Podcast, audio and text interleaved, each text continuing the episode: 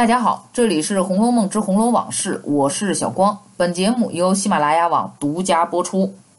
在《红楼梦》当中出彩的丫鬟不多啊，晴雯算是一个。喜欢晴雯的人呢，一般都会去讨厌袭人，原因就是如果没有袭人的打小报告去告状，晴雯怎么可能蒙受不白之冤，被赶出荣国府，最后惨死于家中？所以很多人去骂袭人阴险，是陷害晴雯的罪魁祸首。而来源就是书上第七十七回宝玉和袭人的对话。宝玉说：“我究竟不知晴雯犯了什么滔天大罪，咱们私自的玩话怎么也知道呢？怎么人人的不是太太都知道，单挑不出你和麝月、秋纹的来呢？”袭人听了这话，心内一动，低头半日无可回答。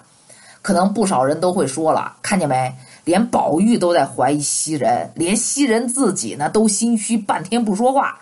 之后说的什么？若论我们也有玩笑不留心的猛浪去处，怎么太太竟忘了？想是还有别的事儿，等完了再打发我们，也未可知。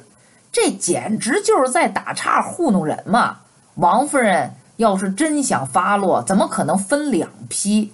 那完全可以一鼓作气，将所有他认为狐狸精的人，通通一口气儿扫荡干净。因此，两百多年来，这些文字就成了袭人构陷晴雯的罪状。但这只是宝玉的怀疑，袭人真的对晴雯之死负有责任吗？有真凭实据吗？那么要说起来，这嫌疑人呐，还非得袭人莫属。因为他曾经向王夫人进言，建议宝玉搬出大观园，理由是里面的姑娘也大了，到底男女之分，日夜一处起坐不方便。二爷偏好在我们队里闹，倘或不妨前后搓一点半点儿，无论真假，人多口杂，那起小人的嘴有什么忌讳等等，还为王夫人考虑，并说。自己为了这个事儿啊，日夜悬心，唯有灯知道罢了。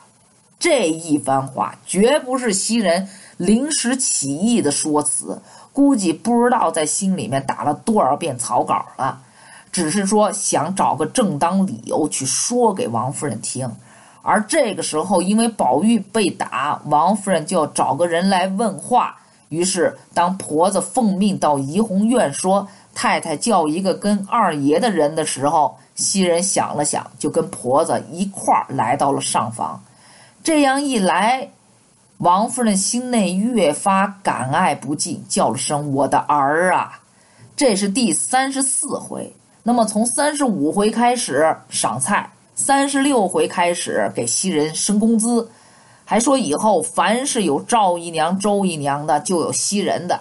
口头上是间接承认了袭人姨娘的身份，除此之外呢，就是七十四回，王夫人说晴雯你干的事儿打量我不知道呢。七十七回抄检大观园之后，王夫人在怡红院说了这么一句话对四儿说：“可知我身子虽不大来，我的心耳神意时时都在这里。”这简直就是在对所有人公开自己在怡红院里面有内线、有卧底嘛？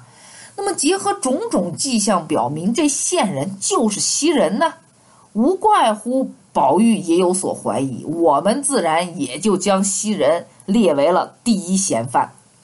那么，但是只要我们仔细的想一想，看看书里面的袭人平时的一些言行，其实就已经可以还他的清白了。晴雯因为扇子一事跟宝玉发生争执，说什么要嫌我们就打发我们，再挑好的使，好离好散的倒不好。后来又把矛头指向了袭人，而且还越说越让人下不来台。从没有受过这么大气的宝玉，立马就要回太太将晴雯赶出去。我们也知道，他如果真的这么做了，那晴雯必死无疑呀。那么是袭人跪下来苦苦哀求，然后后面一帮子丫鬟麝月啊什么的也跟着一块儿同时下跪求情，这才化解了一场差一点儿就成了悲剧的由小而大的争吵，太险了吧？这个，可见袭人的品质有识大体的这一方面。还有就是我以前在节目当中讲过的西人的勤勤恳恳、兢兢业业，一些再平凡的小事儿也不含糊，认真做好本职工作的他的这种人品性格。第三呢，曹雪芹在书中对西人的评价是贤，贤惠的贤，称他是贤西人。那么，一个在作者眼中的贤德之人，会干出背后捅刀子的卑劣之事吗？更重要的是，从三十四回袭人得了王夫人的青睐，到七十七回抄检大观园之后啊，这一系列的事儿，若不是通过王善宝家的嘴了解有晴雯这么个人，之后又看了真人，王夫人是压根儿就不认识晴雯的。那么，如果怡红院中发生的种种，尤其是与晴雯有关系的事儿，真的是袭人捅出来的，是他打的小报告，那么王夫人又怎么可能不认识晴雯呢？又怎么可能不将晴雯这个他在他眼中认为是勾引宝玉的人提早撵出去，永绝后患呢？别忘了啊，金钏儿可是因为几句玩笑话而被撵出去的，晴雯可是宝玉身边的大丫鬟，见宝玉的时间。跟宝玉说话的频率可比金钏多了去了，几十倍都不止吧？那如果不是袭人的话，又会是谁呢？记得七十七回婆子们的说话吗？他说：“快叫怡红院的晴雯姑娘的哥嫂来这等着，领出去领他妹妹去。”因笑道：“说阿弥陀佛，今天是天开眼了，把这么一个祸害妖精给退出去了，大家清静了些。”接着书里面说。原来王夫人自那日脑后，王善宝家的去趁势告倒了晴雯本处有人和园子不睦的，也就趁机便下了这些话。看见没？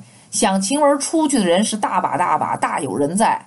晴雯的暴炭脾气，眼中揉不进一粒沙子，性子直率等等，的确得罪了不少人。比如说啊，方官的干娘，对吧？各种婆子。坠儿的母亲等等，那么这些婆子的嘴可是可以杀人不见血的，死于眼睛的女人们无风都会起三尺浪，更何况晴雯这种性格的人，小辫子啊那更比常人多。